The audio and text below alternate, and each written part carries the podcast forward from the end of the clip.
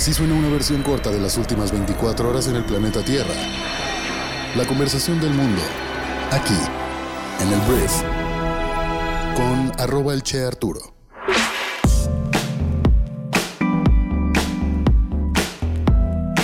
Muy buenos días, bienvenidas, bienvenidos a esto que es el brief para este jueves 15 de junio.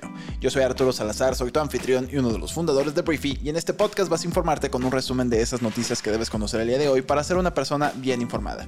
El brief es traído a ti por Briefy, nuestra plataforma educativa que te ayuda a ti, líder de negocios, a desarrollar tus habilidades de management invirtiendo 15 minutos al día. Muchísimas gracias por estar aquí y vamos a comenzar con esto que es el brief. Vamos a arrancar hablando de México y tenemos que hablar de Marcelo Ebrard, que fue la primera corcholata que el día de ayer se registró como coordinador de los comités de defensa de la Cuarta Transformación, es decir, como aspirante a candidato presidencial por Morena. Le dicen este tema de coordinador de los comités de defensa de la 4T para no violar la ley electoral es un tema ahí de discurso. Mira, al registrarse, Ebrard firmó un acuerdo en el que compromete a respetar y respaldar el resultado del proceso y a dar su apoyo a quien resulte el coordinador de los comités de defensa de la 4T, así como para evitar las campañas sucias, la división interna y las descalificaciones en contra de los otros aspirantes. Marcelo, el primero en registrarse. Ahora hablemos del presidente nacional de Morena, que es Mario Delgado, y ayer aseguró que su partido no puede financiar a los aspirantes a la candidatura presidencial, por lo que cada uno de los participantes debe organizarse con sus propios recursos o buscar apoyos y ser austeros. De acuerdo con Mario Delgado, también se hará un llamado a funcionarios públicos, gobernadores, presidentes municipales, alcaldes e integrantes de sus gobiernos a conducirse con imparcialidad y neutralidad.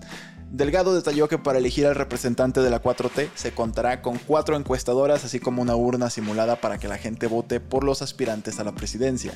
Entonces corcholatas no tendrán recursos de Morena, pero sí de ojo aquí el tema de pueden buscar apoyos. Esos apoyos ya te imaginarás de qué tipo serán.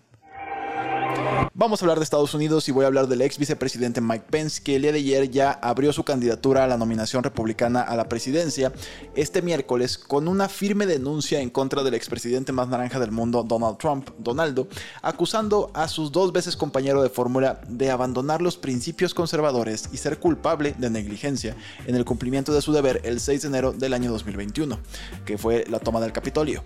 En ese día peligroso, dijo Pence, mientras los partidarios de Trump irrumpían en el Capitolio de los Estados Unidos después de que el presidente insistiera falsamente en que su vicepresidente podría anular los resultados de las elecciones, Donaldo exigió que eligiera entre él y nuestra constitución.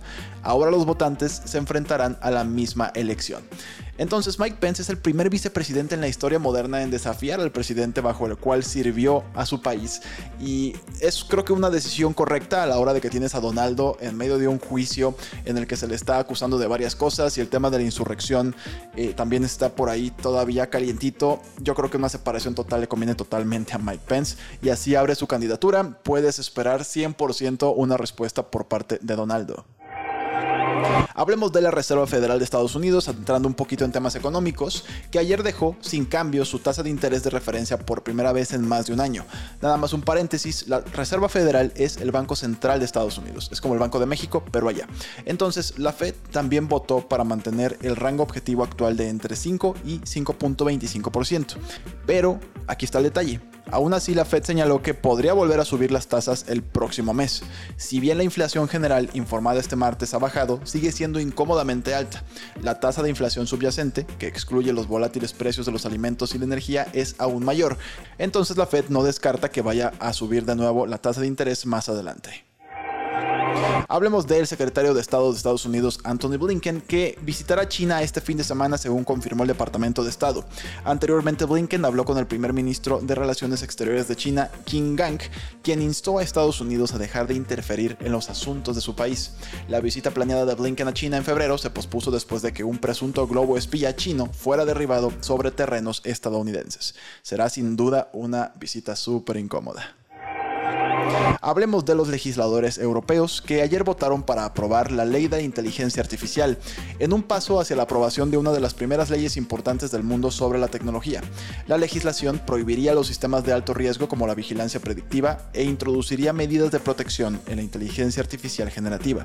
Los Estados miembros de la Unión Europea, el Parlamento y la Comisión negociarán ahora una posición final a finales de este 2023. Hablemos de la OTAN porque mira, Turquía ayer le cerró la puerta a Suecia en esta alianza transatlántica militar, que pues básicamente últimamente mucha gente quiere entrar, bueno, no mucha gente, muchos países quieren entrar a esta asociación para defenderse de Rusia. Mira, el país escandinavo espera unirse a la alianza militar de Occidente pues en una cumbre el próximo mes, pero pues el presidente de Turquía, Recep Tayyip Erdogan, dijo que su país no respaldaría a la oferta, o sea, a Suecia, a menos de que el país nórdico frenara las manifestaciones contra su gobierno.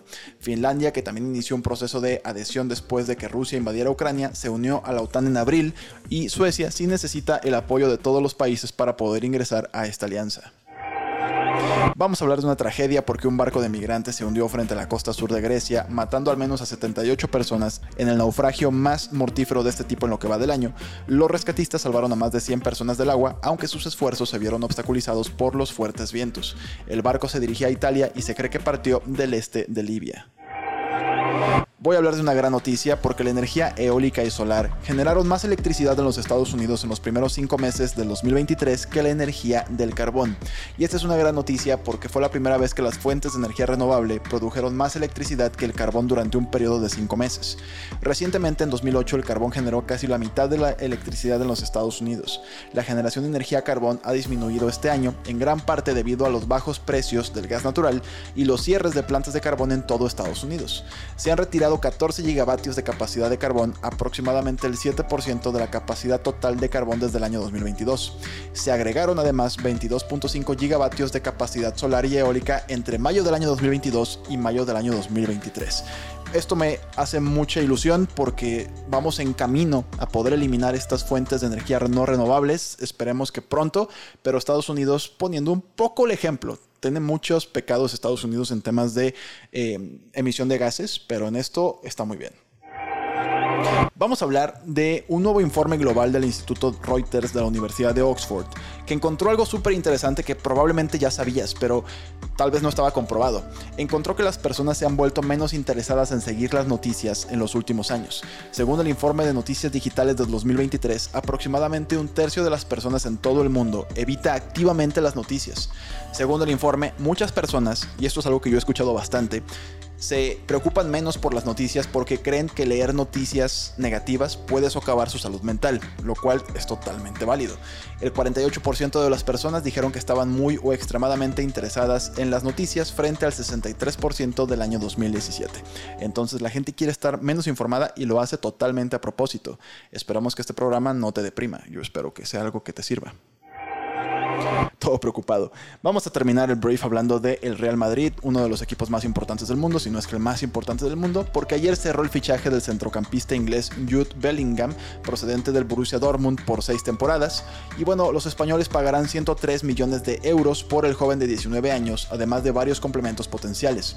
Si se logran esos complementos, el acuerdo podría alcanzar los 133.9 millones de euros. Y bueno, Bellingham, que comenzó su carrera en el Birmingham City, será presentado como un jugador del Real Madrid en una ceremonia este mismo jueves, o sea, el día de hoy. Ya dio su despedida al Borussia Dortmund y pues bueno, se viene a la Catedral Blanca y esperamos que le vaya muy bien, muchísimo talento y para los fanáticos del Real Madrid son grandes noticias. Muchísimas gracias por haber estado aquí. Esta fue la conversación del mundo para este jueves y nos escuchamos el día de mañana en la siguiente edición de esto que es el brief. Yo soy Arturo. Adiós.